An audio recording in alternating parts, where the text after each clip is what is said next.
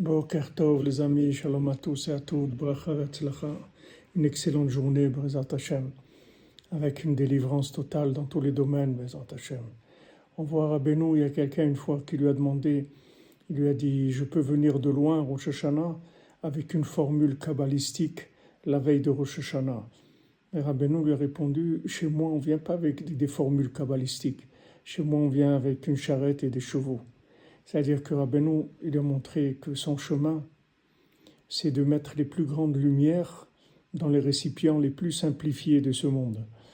Pas d'utiliser des choses miraculeuses et des choses qui sont des, des extras, des choses qui, qui, ne sont pas dans les règles. Le, toute la grandeur de Rabbeinu Rabbi Nathan, pourquoi Rabbi Nathan il écrit l'écouter à la c'est qu'il a rentré les plus grands secrets, il les a rentrés dans la halacha, il les a simplifiés complètement. Qu'on reçoive toutes les lumières dans nos récipients, dans la joie, dans la plus grande miséricorde possible. Excellente journée.